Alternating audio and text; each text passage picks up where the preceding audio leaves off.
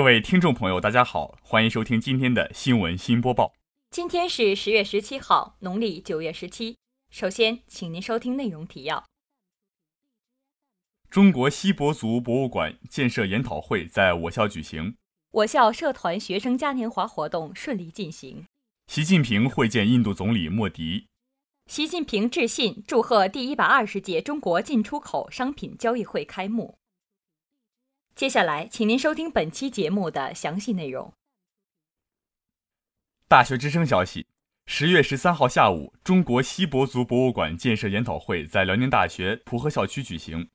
沈阳市沈北新区区委书记金志生、副区长侯威、文场局局长刘显峰、财政局局长李树正。项目施工单位负责人金玲，辽宁大学党委书记周浩波，校长潘一山，党委副书记郭长义，副校长孙世国，党政办公室主任孙国庆，历史学院院长石庆环以及鲁迅美术学院艺术工程总公司代表参加了会议。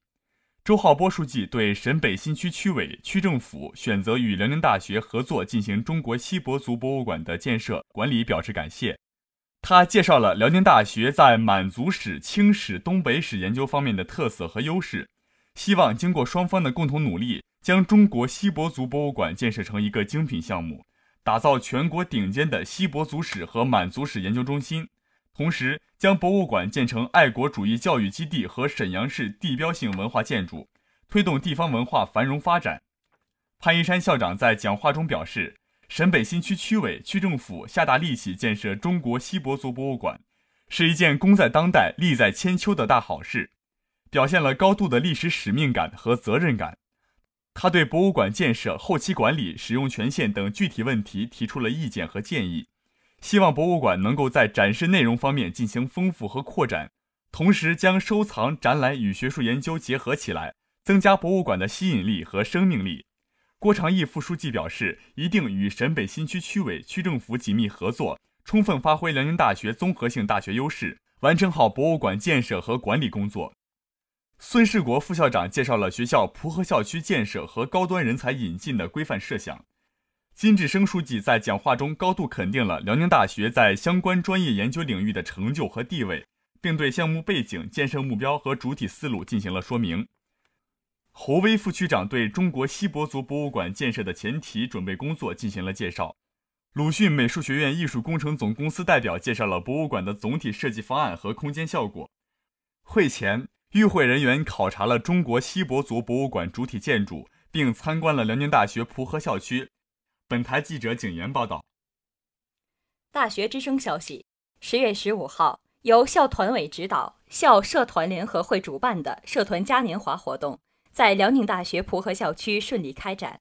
本次活动场地涉及老大学生活动中心、学子路、博文楼等。本次活动范围广、效果佳，是辽宁大学最具影响力的学生盛事之一。据悉，本次参加活动的共有八十余个社团。本次社团嘉年华活动是一次社团特色活动的展示，目的是在百团大战的到来之前，让新生们能够对各个社团有一个初步的了解。避免盲目跟风，找到自己心仪的社团。本次社团的展示方式有社团宣讲会、歌舞才艺、卡通展览、活动体验以及社团的相关特色表演等。部分新生表示，虽然早就听说了大学生活的丰富多彩，可自己真正经历之后，才真的是颇有感触。活动持续了整整一天，尽管社联及各社团的工作人员早已疲惫乏累。但还是纷纷表示，为了自己心爱的组织，愿意付出自己的努力，展现了强烈的归属感。本次活动不仅是对各相关工作人员能力的锻炼，也为新生们找到适合自己的平台提供了有效的途径。本台记者景言报道。人民网消息：十月十五号，国家主席习近平在印度果阿会见印度总理莫迪。习近平指出，中印关系发展势头令人鼓舞。一个稳定健康的中印关系，不仅有利于中印各自发展，也有利于维护发展中国家在全球治理和国际体系中的合理利益。我们要不断丰富中印战略合作伙伴关系内涵，从两国人民根本利益出发，把握好中印关系发展大方向，保持高层沟通和各层级对话交流，扩大共识，增进互信，深化合作，要提升各领域交流合作水平，继续推动铁路、产业园区等重大项目合作。要加强党政、地方、智库、文化、媒体等交流，扩大中印友好民意基础。要支持对方参与地区事务，加强在上海合作组织、南亚区域合作联盟、东亚峰会等框架内合作。习近平指出，中方愿同印方一道，延续二十国集团领导人杭州峰会的积极势头。推动金砖国家领导人第八次会晤取得的积极成果，对外传递信心、团结合作的积极信号，深化务实合作，提升合作水平，加强在重大国际问题上的沟通和协调，维护共同利益。中方愿同包括印度在内的金砖国家成员共同努力，办好明年第九次领导人会晤。莫迪表示，印中保持频率高层交往和战略沟通，有利于增进相互了解、深化合作。符合我们两国及本地区发展繁荣的共同利益，印中有责任携手努力，推动二十一世纪成为亚洲世纪。印方愿加强同中方在金砖国家、上海合作组织等多边框架下合作。印方支持中方主办明年第九次金砖国家领导人会晤。本台记者刘骄阳。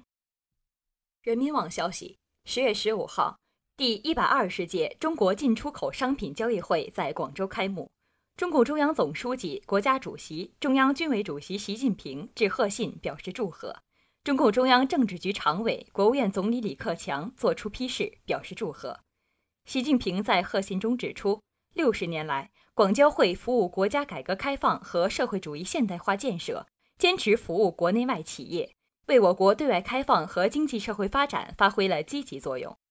习近平强调，新形势下。广交会要贯彻创新、协调、绿色、开放、共享的发展理念，创新体制机制、商务模式，提高服务水平，支持广大参会企业互利共赢、共同发展，更好发挥全方位对外开放平台作用，在更高层次上运用两个市场、两种资源，为推动我国开放型经济发展、促进开放型世界经济发展做出新的更大的贡献。李克强在批示中指出。六十年来，广交会作为我国对外开放的重要窗口和企业进入国际市场的重要平台，积极利用国际、国内两个市场、两种资源，把引进来和走出去紧密结合，为我国经济开放发展做出了重要贡献。希望牢固树立新发展理念，按照新一轮更高水平对外开放的要求，推动广交会深化改革创新。进一步提高国际化、专业化、市场化、信息化水平，更好地支持企业开拓市场、做强品牌，促进外贸结构优化升级，培育国际竞争新优势，为推动社会经济持续健康发展做出新的贡献。广交会一年分两届举行，从1957年春季创办至今，已连续举行六十年，是我国历史最悠久、规模最大。到会客商最多的综合性国际贸易展会，第一百二十届广交会于十月十五日至十一月四日举办，共有二点四五万家国内外企业参展。本台记者刘骄阳。本期的节目就为您播送到这里，感谢导播刘浩然，编辑刘骄阳，景言，主播张更明、赵雨熙。稍后，请您收听本台的其他节目。